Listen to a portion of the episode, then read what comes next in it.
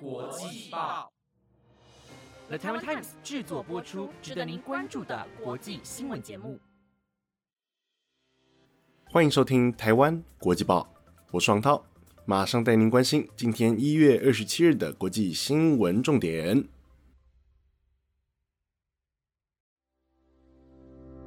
Hello，各位听众朋友，晚安！又到了每个礼拜四的国际新闻时间，我是主持人黄涛。那么，在今天新闻开始之前，相信大家都已经知道了，对吧？这个礼拜之后，每日 Daily 将会换上全新的主持人组合，而我所属的第二季阵容也将正式卸任主持一职，交棒给未来的主持人们。对于各位听众，我的心中有着无数的感念与感激，感谢大家一路以来的陪伴和支持，给予我鼓励，给予我勇气。引领我撑过新人期的难熬，陪伴我度过每周四的夜晚。虽然心中仍有众多不舍，不过 it's time to say goodbye。然而，俗话说得好，天下无不散的宴席，每一次的离别都是为了下一次的相聚。因为唯有体会过离别的苦涩，方能感受相聚时的欢愉。同时，最美好的往往不是永恒，而是那铭记于心的回忆。六个月的时间，二十六集节目，一百八十四天的相伴。因为有各位听众的支持，方才拥有今天的台湾国际报。这是我的最后一集节目，希望各位听众能够喜欢。好的，今天来关注的体坛消息是 NBA 美国之篮，Just like the tradition。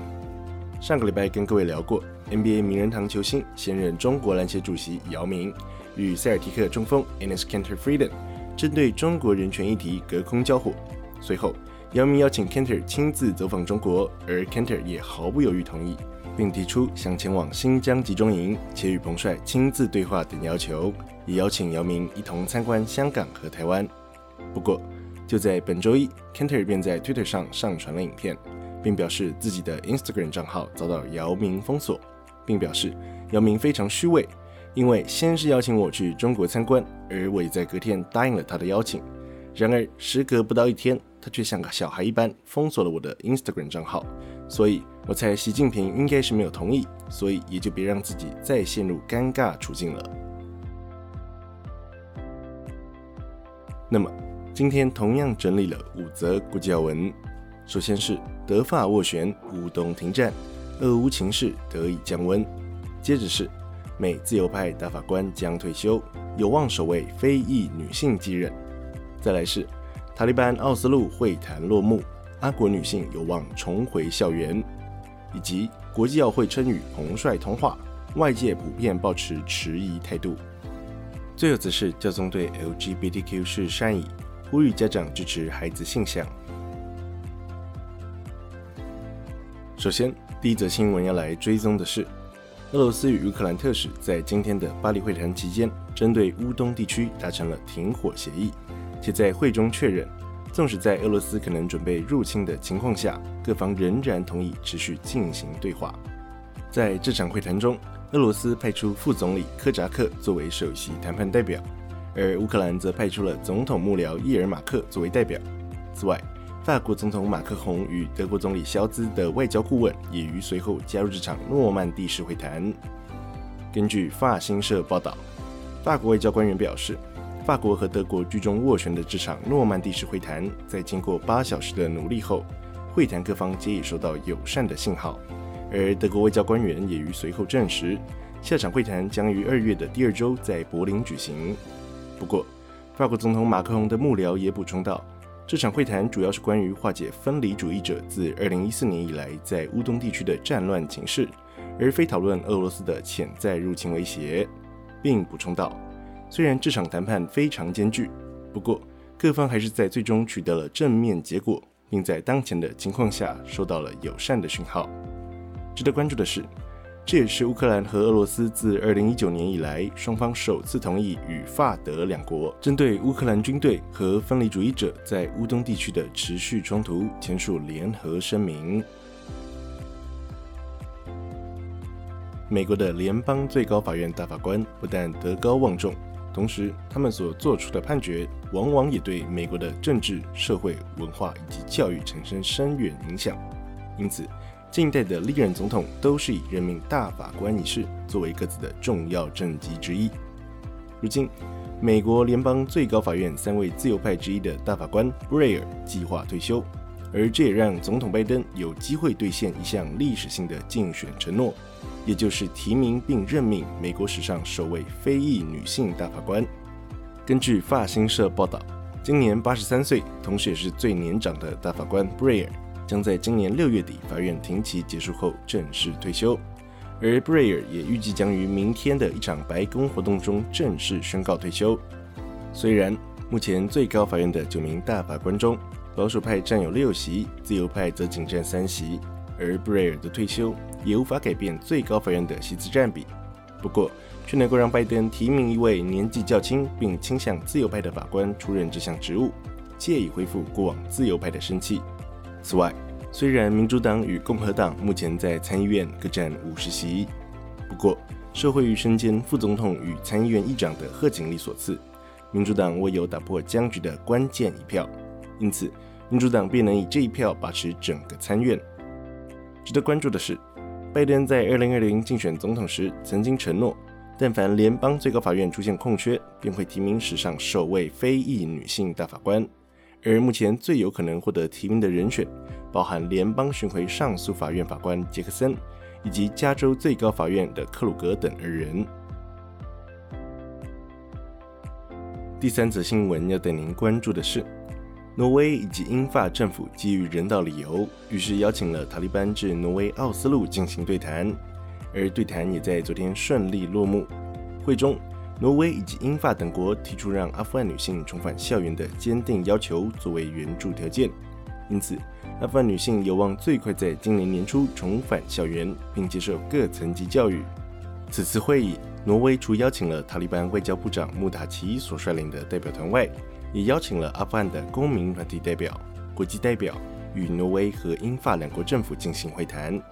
而为期三天的会议也在前天顺利落幕。塔利班代表团也于当晚搭乘专机离境。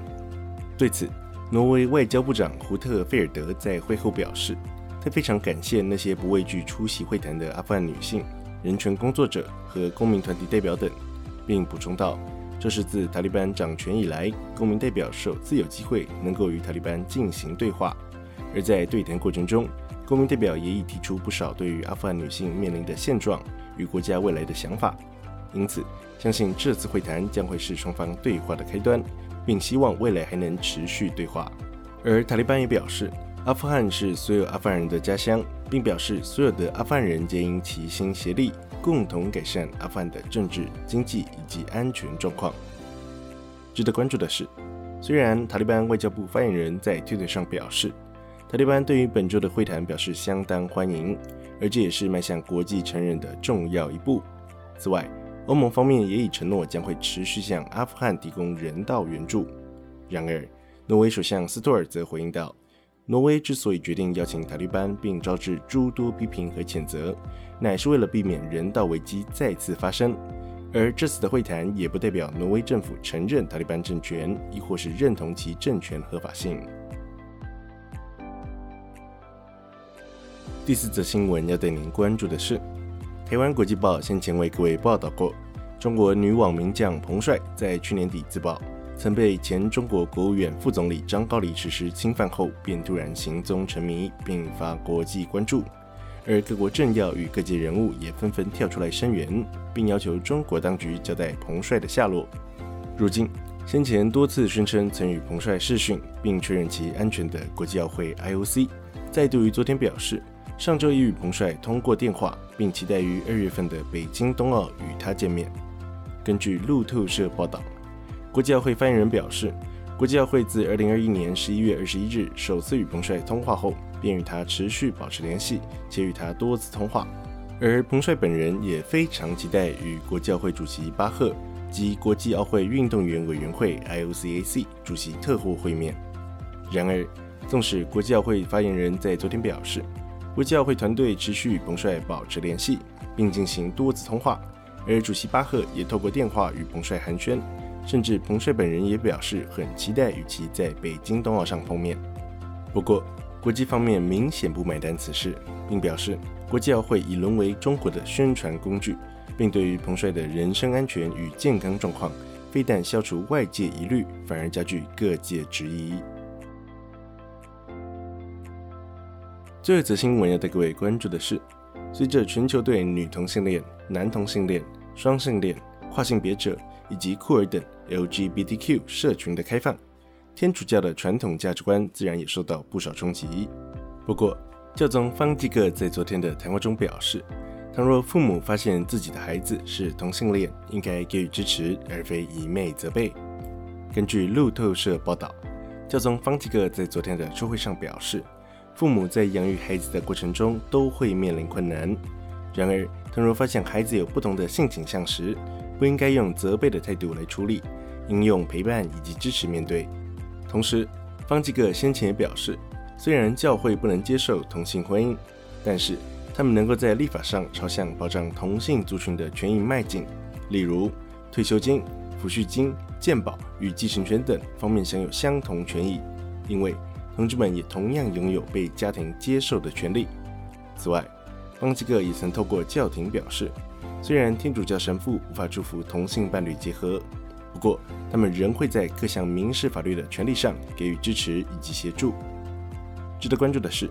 当去年梵蒂冈公布文件并明定天主教神职人员不能给予同性伴侣在结合上的祝福时，一度让众多信奉天主教的同性恋者倍感失望，因为。在美国与德国，已经有不少的教区以及神职人员开始为同性结合祝福，而教宗对于同性恋者的态度前后不一，也让许多信徒感到相当困惑。以上就是今天的国际要闻，非常感谢各位听众今晚的收听。若是你有任何想法，或是希望我们追踪的国际消息，欢迎您随时到台湾国际报的粉丝专业告诉我们喽。以上节目内容皆由 The Town Toys 制作播出。那么，Thank you from the bottom of my heart，我们有缘再见，拜拜。